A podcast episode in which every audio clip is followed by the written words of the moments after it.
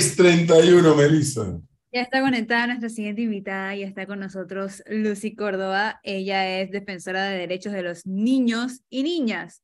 Y en los titulares que escuchamos, en los comerciales, eh, salía uno que decía que hasta octubre del 2022 se han presentado 5.144 denuncias de delitos sexuales contra menores. Y también se han visto muchas desapariciones de niños en este 2022.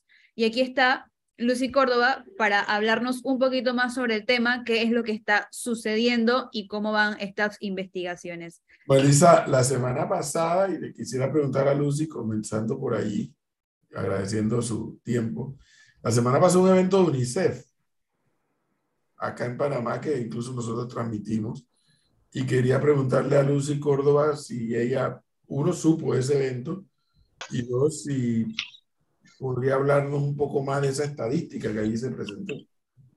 Sí, gracias por la invitación a este tan prestigioso programa, profesor Edwin. Eh, con relación a su pregunta, tenemos aquí los dos estudios de UNICEF que fueron presentados el 24 eh, de noviembre, el jueves pasado, en donde se eh, aprobó el decreto, dos leyes, se aprobó la ley 285 y la que habla sobre la primera infancia que es la, contigo, la primera infancia.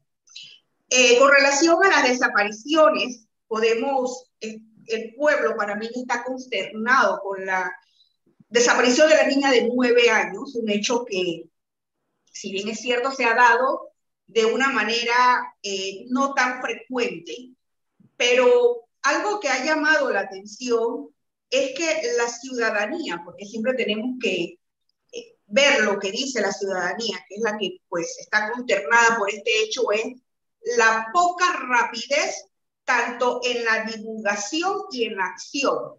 Entonces, de acuerdo con estudios de otros países, por ejemplo, la alerta AMBER, que siempre reitero la importancia de tener la alerta AMBER, que esta alerta en el caso de las desapariciones, que son cambios y son intervenciones que debemos hacer en el país, pues utiliza un mensaje enviado de manera masiva a todo el territorio nacional, en todos los medios, utilizando pantallas eh, en donde se da la descripción breve del niño desaparecido.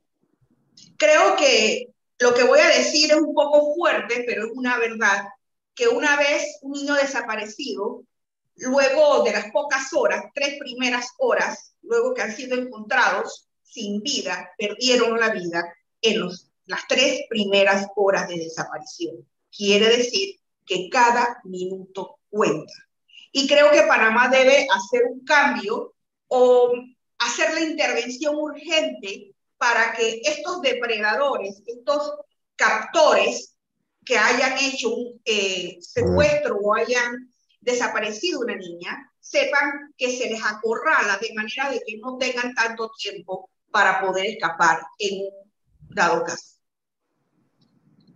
Eh, Lucy, una pregunta, me parece interesante lo que nos relata, sin embargo, ¿cómo tratamos de traducir algo interesante? En nuestro país, y se lo digo con periodistas, eh, las desapariciones de menores en Panamá, con excepción de Mónica Serrano, con la excepción de la niña, dos niñas en el área de, la región de Azuero, eh, son, son como muy pocas, que tal vez están aumentando con el tiempo, pero son muy pocas, producto de que eh, yo siempre le decía a la gente, las niñas desaparecen, los padres la, la reportan y regularmente cuando tienen 10, 12, 13 años, lamentablemente aparecen de la mano de un adulto, de un adulto que se convirtió en su pareja.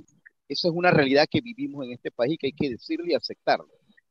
Este, yo lo que me, me pregunto es, ¿están los casos de la, la niña de nueve años eh, que desapareció y que las autoridades trataron de buscarla y han tratado de, de, descifrar qué ha pasado, vinculadas con este tipo de sustracciones que se dan producto de depredadores con, con paralelo con otro tipo de delitos. Así es. Eh, creo que será un poco delicado lo que voy a decir, pero los primeros en ser investigados eran familiares. Eran los primeros que tenían que ser investigados. Como defensoras de derechos de los niños y de las niñas tenemos que ser muy claros y objetivos y no tener miedo en decir las cosas. ¿Por qué? Porque la ciudadanía tiene que estar clara. Dos, la, el ofrecimiento de la recompensa en lo personal, como defensora de los niños y de las niñas, quiero aclarar, creo que se dio muy tarde. ¿Por qué? Porque al momento de ofrecer una recompensa, esto acorralaba a los depredadores y pues lastimosamente pues, quiero creer que me estoy equivocando. Lo que hicieron fue deshacerse de la niña. Es mi manera de pensar, esa es mi hipótesis. Entonces, creo que los primeros en ser investigados deben ser los familiares. Eh, comparto, comparto esa opinión. Eh, y también creo que hay un tema, hay un tema aquí eh, en el tema de comunicación. Obviamente la policía tiene sus técnicas, tiene sus investigaciones, no puede tampoco, porque he manejado como tres temas de personas que me han escrito de familiares desaparecidos y, y, ni ellos tienen tanta información porque la policía dice, estoy investigando, estoy investigando. Pero los tiempos de, de los tiempos de la policía o de las autoridades no es el mismo tiempo de los familiares que están con la angustia. Entonces, muchas veces se dan casos de estas niñas que desaparecen y, y no estaban secuestradas. Aquí hay un caso muy famoso de una chica de de un perfil un poquito alto de clase media hacia arriba, eh, que decían que estaba desaparecida, y ella era la segunda vez que se fugaba de, de, de, casa y se iba para otro lado. Eh, creo que las autoridades también, no es que uno sea bochinchoso ni quiera saber, pero creo que las autoridades también tienen que, que, que decirle a la ciudadanía, porque la ciudadanía eh, está también un poquito así, te mandan algo para que publiques y tú, lo primero que yo pregunto es, ya pusieron la denuncia. Hay una denuncia. Y a lo mejor el familiar de allá se siente porque uno le está preguntando por una denuncia para no publicar algo a lo loco, pues. Entonces, en el caso de la niña, yo sí comparto la opinión, siento que, que ha sido muy lento todo, ha sido muy lento el tema de la recompensa, ha sido muy lento el monto, eh, primero pusieron cinco, después pusieron diez. Creo que, creo que, que, había que presionar. Y lo otro es que yo siento que así como existe la alerta ámbar, aquí voy a sentir una alerta donde tanta gente que tiene redes sociales inunde eh, eh, eh, las redes sociales con, con, con, estos casos que ya están reconocidos y tienen una denuncia, porque también pasa como el niño, y esto lo estoy hablando porque me pasó con el niño aquí de Chorrera, pues. El niño de Chorrera que dice que lo habían secuestrado en la farmacia ahí de la Costa Verde. el papá mismo me escribió y resulta que el pelado se autosecuestró porque le había hecho ver a los papás que, que, que, se iba a graduar en la universidad y no había ido a, clases nunca. Entonces se autosecuestró porque el día siguiente era la grabación. Entonces creo que, que es bien delicado este tema eh, eh, a la hora de publicar o a la hora de querer de pronto preocuparse y, y ayudarnos. Sí, en el caso de las adolescentes, cuando se desaparecen, si bien es cierto, hay que poner la denuncia. Quiero traer a colación que el primer niño que yo busqué, que fue Jonathan Atencio, que casualmente estoy relatando su historia en TikTok, el primer niño que busqué en el año 1992. Para ese entonces la, la ley decía que tenían que pasar 24 horas. Por la desaparición de Jonathan fue que vino el cambio que de manera inmediata se, se inicia a buscar. Eh, el niño pertenecía a una organización religiosa y solamente éramos como alrededor de unos 25 personas que peinamos Changuinola Bocas del Toro. Lamentablemente, Jonathan fue encontrado al día siguiente asesinado. Y claro, eh, Orman y los que me escuchan, ya tengo esto, este tic que cuando es un niño menor de 10 años, no es que se fue con una persona. Tenemos el caso de Marilyn en Hualaca. Marilyn tenía cinco añitos yo me di cuenta de la desaparición de, de, de Marilyn al día siguiente. Y yo decía, yo llamé a la fiscalía y le dije, por favor, dígame cómo está vestida, cómo está, eh, qué, qué, qué, raza es, para poder iniciar la publicación. Cuando en ese momento el fiscal me dice, eh, Lucy, acaban de encontrar un cuerpo. Fue el caso de la niña, en donde fue violada y luego fue torturada eh, por el violador. Dicho violador se suicidó en la cárcel. Eso, ese hecho fue el año pasado. ¿A qué voy con todo esto? Que si bien es cierto, existe un cero en las investigaciones. Si bien es cierto, usted no puede ampliar mucho cuando usted está haciendo una investigación. Eso lo respetamos.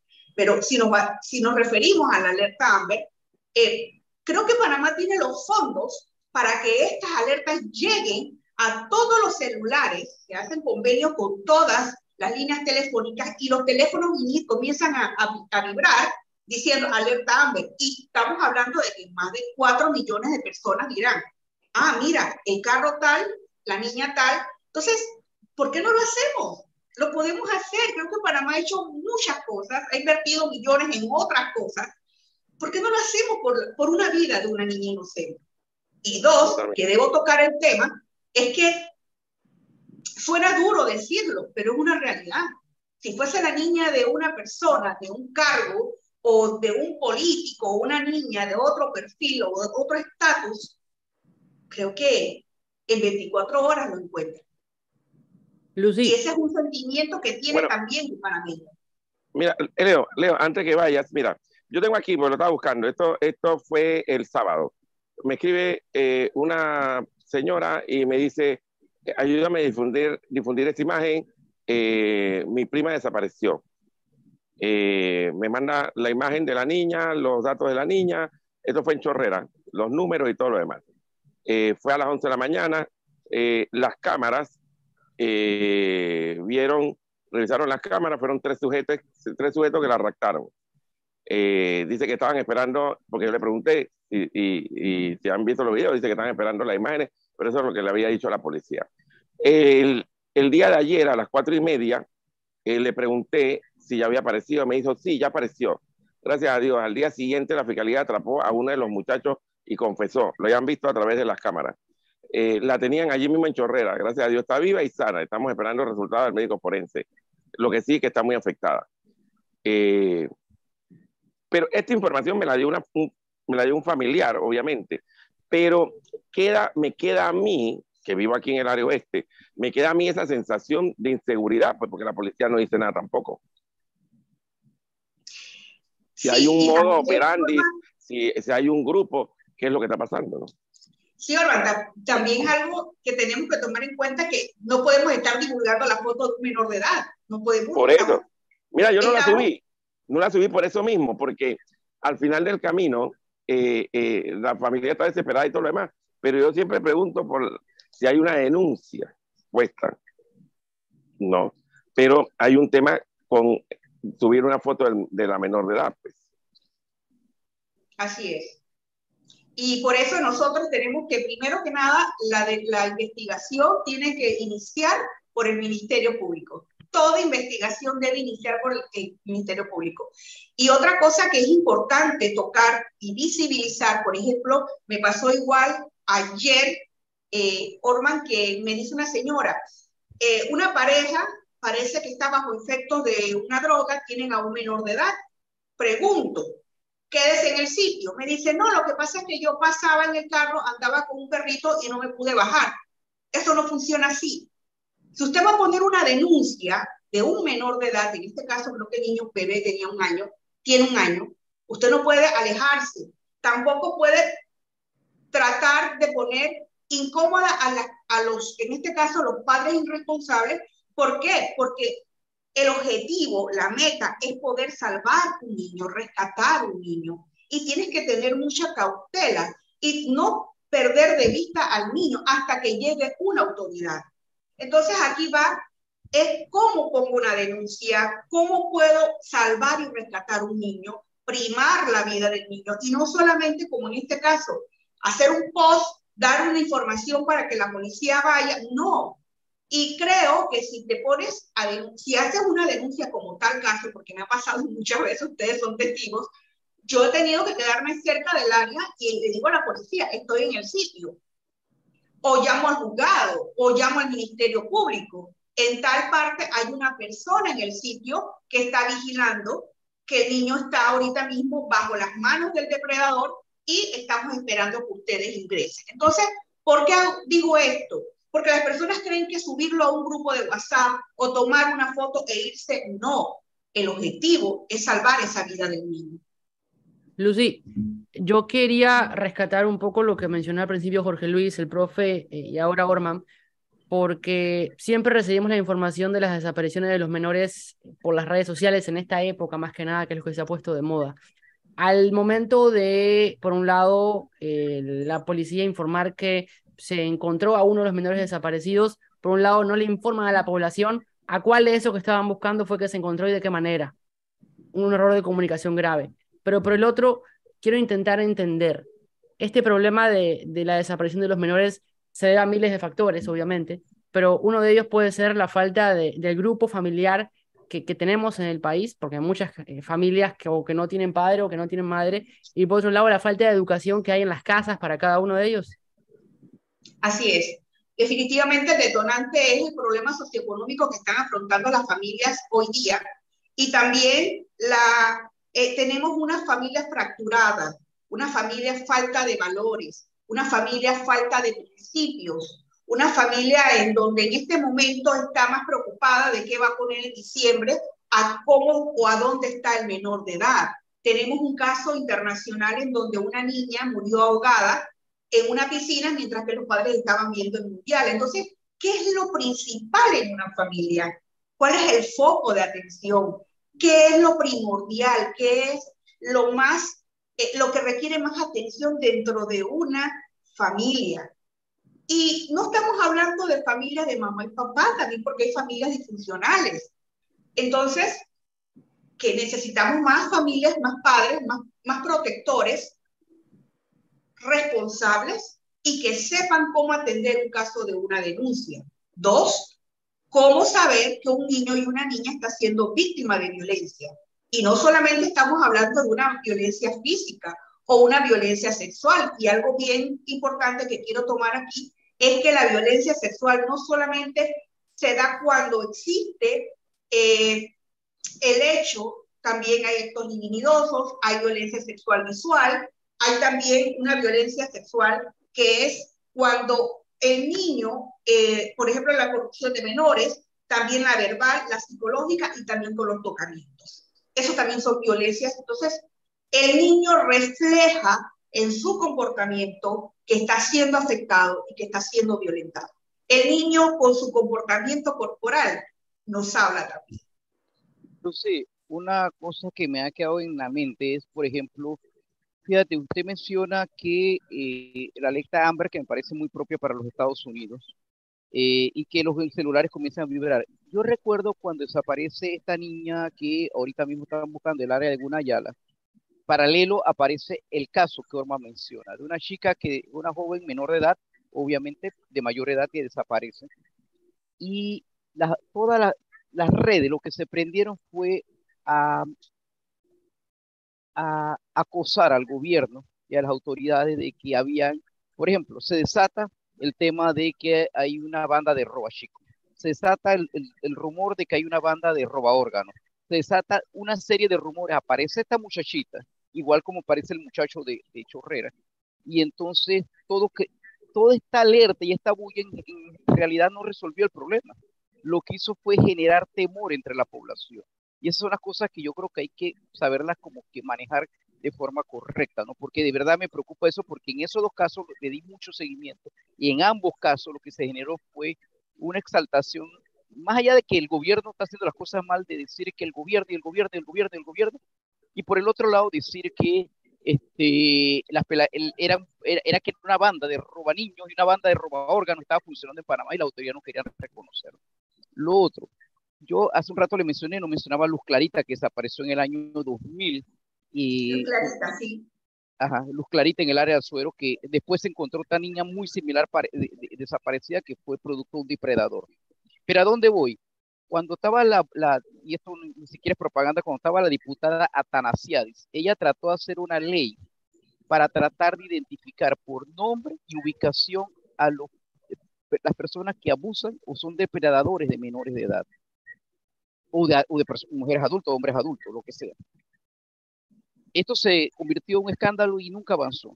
Es importante que existan este tipo de, de data para que la gente sepa por ejemplo, y no para que los acosen, sino para saber que hay un depredador cerca de tu barrio, hay un depredador donde juegan los niños, porque, por ejemplo, fíjense, en estos días, casualidad de la vida, agarraron a un policía masturbándose, vamos a decir la palabra correcta, dentro de una unidad policial, cerca de un área donde habían eh, chiquillos. Esto es preocupante.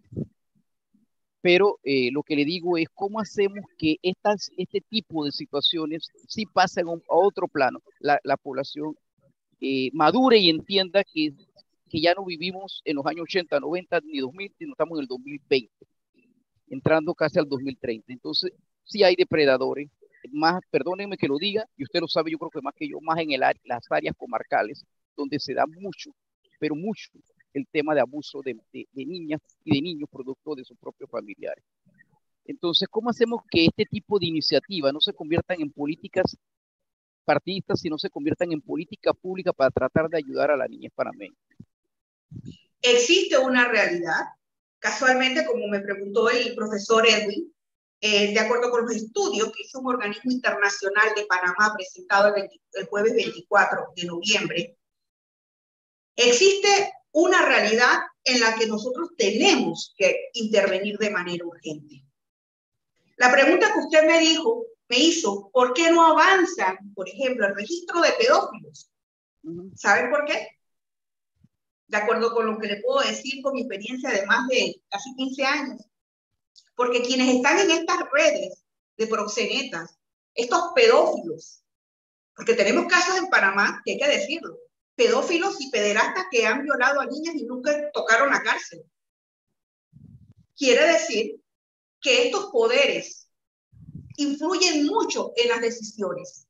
Y se los digo con el corazón en el alma. Es muy difícil que en Panamá tengamos un registro de pedófilos, porque tenemos gente millonaria, gente alto perfil. Pero fíjese, Lucy ha tocado un tema explosivo, porque es cierto que yo he escuchado en la asamblea en más de una ocasión el tema y no prospera. Y me sorprende lo que estoy escuchando decir que estos delincuentes depredadores, como usted le llama, pues terminan teniendo más fuerza y más poder que el resto de la población, que, con, que, un, que un registro o que un censo de pedófilos, por así decirlo, eh, o, de, o de violadores y demás, sería fundamental. Y me gusta cuando hablo de hechos reales. Hace poco yo estuve en la fiscalía presentando un caso. No fui quien puso la denuncia, pero sí estoy rogando que se le dé seguimiento de un millonario y el millonario dijo, este expediente lo van a archivar. Y mi presencia en la fiscalía era para decir, tengo información de este caso. Sucedió aquí en Panamá. Y esas son cosas que a la gente de repente, Lucy Córdoba se mete en muchos problemas porque son cosas que las personas tienen que saberlo. Y estuve en asamblea y en asamblea me dijeron algunos diputados, Lucy, lo que pasa es que aquí en la asamblea no le gusta que uno toque ese tema. No les gusta esto de niños, de violaciones, de pederastas, de proxenetas. No les gusta que uno toque esos temas. ¿Qué mensaje nos está enviando esto? De que existen poderes. Y quisiera que antes de que se apaguen mis días poder ver ese registro de pedófilos. Pero tenemos que luchar y unirnos, organizarnos como sociedad. Y nosotros en nuestras redes sociales, es decir, padres y madres, Aquí les voy a hablar brevemente de que uno de los factores más preocupantes con relación a la violencia en nuestros niños es la, es la pobreza multidimensional. Y aquí estamos hablando de que tres de cada diez niños en Panamá son víctimas de una pobreza multidimensional. Y el licenciado que habló hace poco habló de la comarca. El 94% de los niños de la comarca tienen pobreza multidimensional. En Bocas del Toro el 40%, de acuerdo con el último estudio que hizo UNICEF, que los invito a que puedan ingresar y puedan eh, ver estos estudios que son muy preocupantes eh, para nosotros, y es lo que queremos nosotros como activistas, como personas preocupadas por un mejor Panamá, es saber cifras y estudios que nos indican y nos miran cómo estamos en el tema de la niñez. Un tema que da para varios programas, Lucy, que ojalá podamos contar con usted eh, en futuro inmediato para seguir profundizando en algo que es demasiado, pero demasiado delicado y fuerte. Y para lo cual hay que tener también mucha madurez para abordarlo. Muchísimas Sí. gracias, Lucy. Gracias, bendiciones. Muy amable. 6.56 y ya tenemos 6:50. entrar en modo mundial. Tenemos Pero que ya,